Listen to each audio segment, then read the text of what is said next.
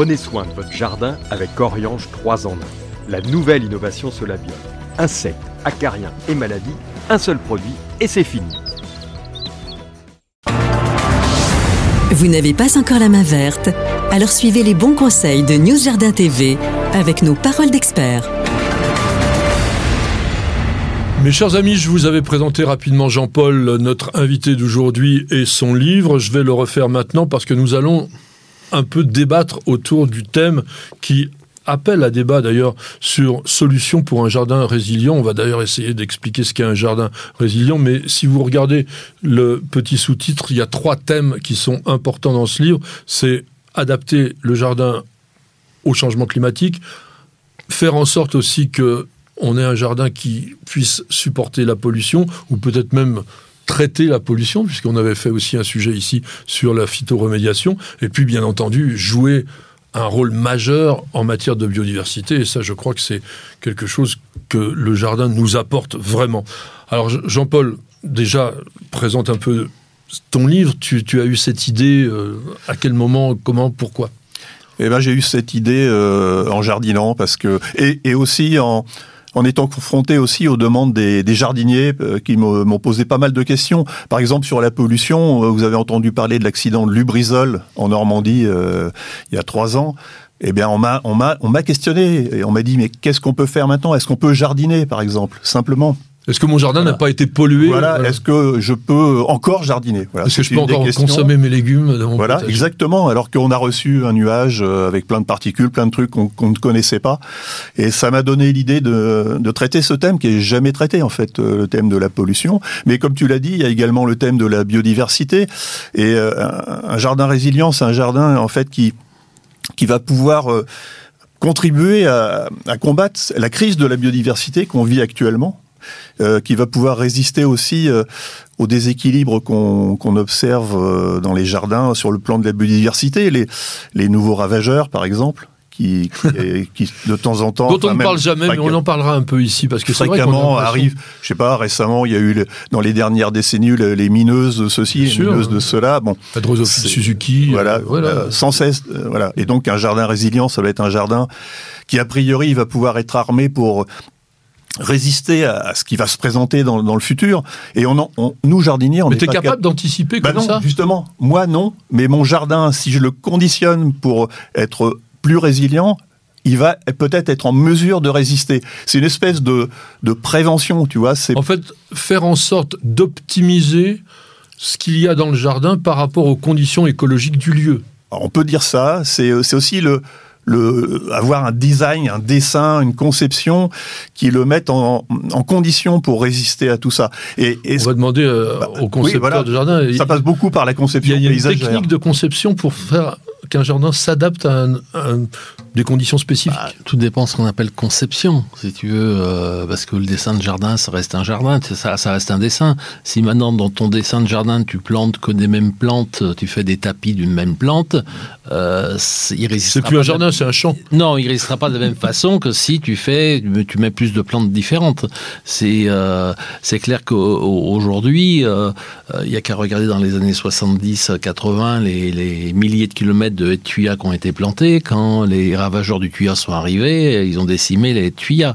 Euh, donc, si tu veux, dans, dans, la conception, je pense que pour qu'un jardin euh, soit euh, résilient, ça veut dire qu'il puisse résister. Pour qu'il puisse résister, il faut lui donner les conditions de se, de se développer correctement et à sa vitesse si tu pousses une plante avec beaucoup d'engrais, elle sera moins résistante à plein de choses, à un manque d'arrosage, elle sera moins résistante à un ravageur, elle sera voilà, si elle pousse à une vitesse, à sa vitesse à elle, ses tissus seront plus forts, sont plus durs et elle résistera mieux. L'idée de vouloir pousser une plante, c'est pas ça. On donne de l'engrais pas pour faire en sorte que la plante pousse plus vite, c'est pour qu'elle se nourrisse par rapport à des endroits où elle a peut-être pas exactement ce qu'elle a besoin. Alors moi, je voudrais quand même qu'on revienne sur le mot résilient parce que vous l'avez adapté par rapport à la définition de base.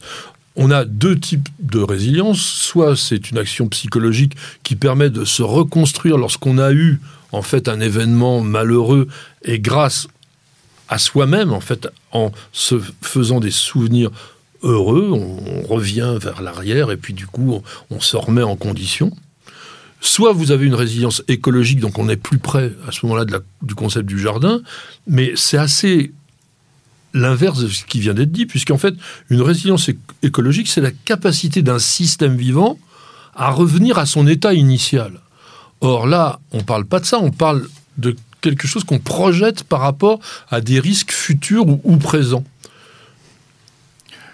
Revenir à un état initial lorsqu'on est un jardin, ça n'a pas beaucoup de sens. Effectivement, euh, moi c'est pas mon ambition de faire revenir mon jardin à un état initial que de toute façon on n'aura jamais, puisque les crises, par définition, elles nous font changer, elles nous projettent dans un monde qu'on ne connaît pas. Et donc, euh, c'est une utopie de vouloir revenir à un état qu'on ne connaîtra en fait plus jamais.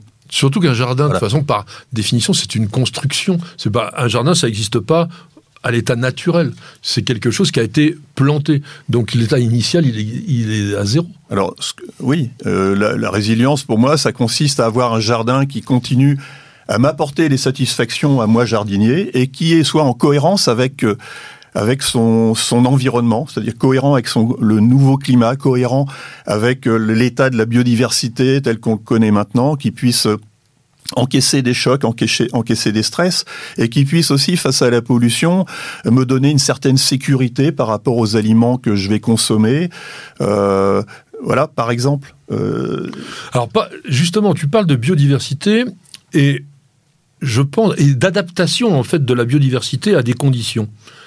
Et par rapport à la flore sauvage, très souvent, elle est moins bien armée, on va dire, que des variétés horticoles qui sont travaillées aujourd'hui essentiellement justement pour résister soit à des ennemis euh, actuels ou futurs, des plantes qui sont plus costauds, ou même parfois euh, résister aussi euh, à des stress euh, enfin, psychologiques, non, écologiques. Oui. Oui, mais la démarche est un peu différente. Tu proposes une solution humaine, humaine, enfin ou, génétique d'améliorer les plantes pour qu'elles répondent à des nouvelles, à des nouveaux aléas, des nouveaux, des nouveaux stress. Et en fait, moi, mon approche elle est un peu différente. C'est d'anticiper, de, de mettre le jardin en condition pour euh, résister à des choses qui ne sont pas encore euh, évidentes. Euh, et, bah, comment tu fais en pratique Parce bah, que là, j'arrive pas. Je, je, rebondis sur ce que disait Pierre tout à l'heure. Il a dit quelque chose d'important, c'est la notion de biodiversité, la notion de diversité, diversité même. Euh, c'est l'antinomie de planter une seule plante dans une mmh. haie, etc. La haie champêtre, par exemple, moi que j'ai dans mon jardin et qui avait eu tendance à disparaître, elle est composée d'au moins une douzaine de végétaux ligneux.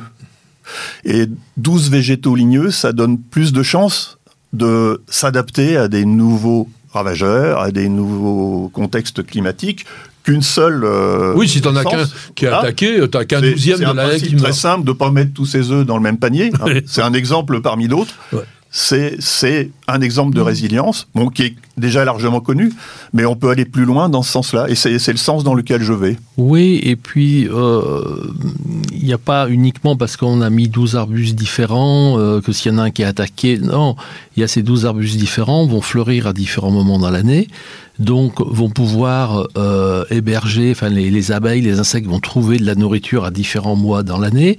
Il va y avoir, ça va servir d'abri. Par exemple, le lierre, c'est très important dans une haie champêtre parce que il sert d'abri euh, l'hiver. Il donne à manger aux oiseaux sur ses fruits en fin d'année. Il donne à manger aux abeilles parce qu'il fleurit en octobre. voilà. Donc c'est-à-dire que et il faut penser aussi ce qui est sous la terre parce que là on parle de jardin, on, ne voit que la partie visible.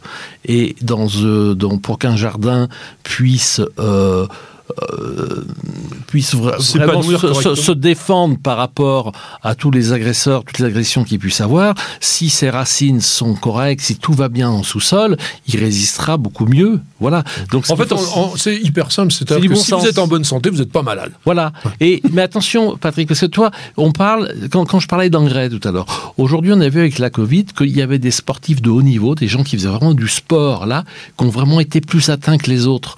Et c'est là-dessus où je disais la plante, la fragilité de la Formule 1. Ben, exactement par rapport du cheval de course par rapport au cheval de trait. C'est-à-dire que c'est important que les végétaux dans son jardin, on les fasse pousser à leur rythme, tu vois, et qu'il faut pas chercher à essayer d'avoir euh, la fleur la plus grosse, le légume le plus gros. C'est pas, c'est pas ça.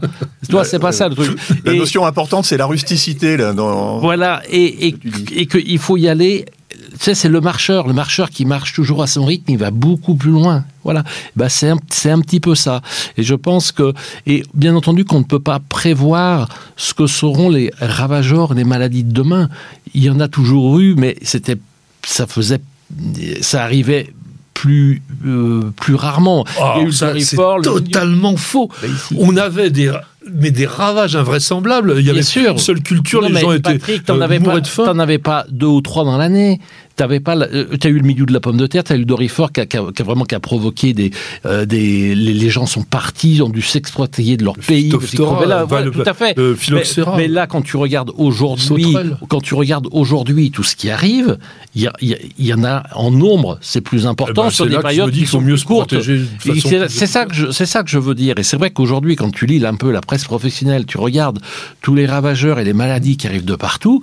Quelque part, tu te dis mais je vais planter quoi demain? Quoi, voilà. Et il faut préparer euh, euh, nos, nos jardins à ça en, en les armant, en les armant du mieux, et ben, en cultivant avec le maximum de bon sens, en cultivant avec la nature. Et euh, c'est tout. S'il y a pas de et en diversifiant énormément. Eh ben, mes chers amis, j'espère que ça fonctionnera. En tous les cas, je vous conseille de lire, si vous voulez en savoir plus, le livre de Jean-Paul Torres, Solutions pour un jardin résilient. Il parle beaucoup de tout ça. Espérons. Allez.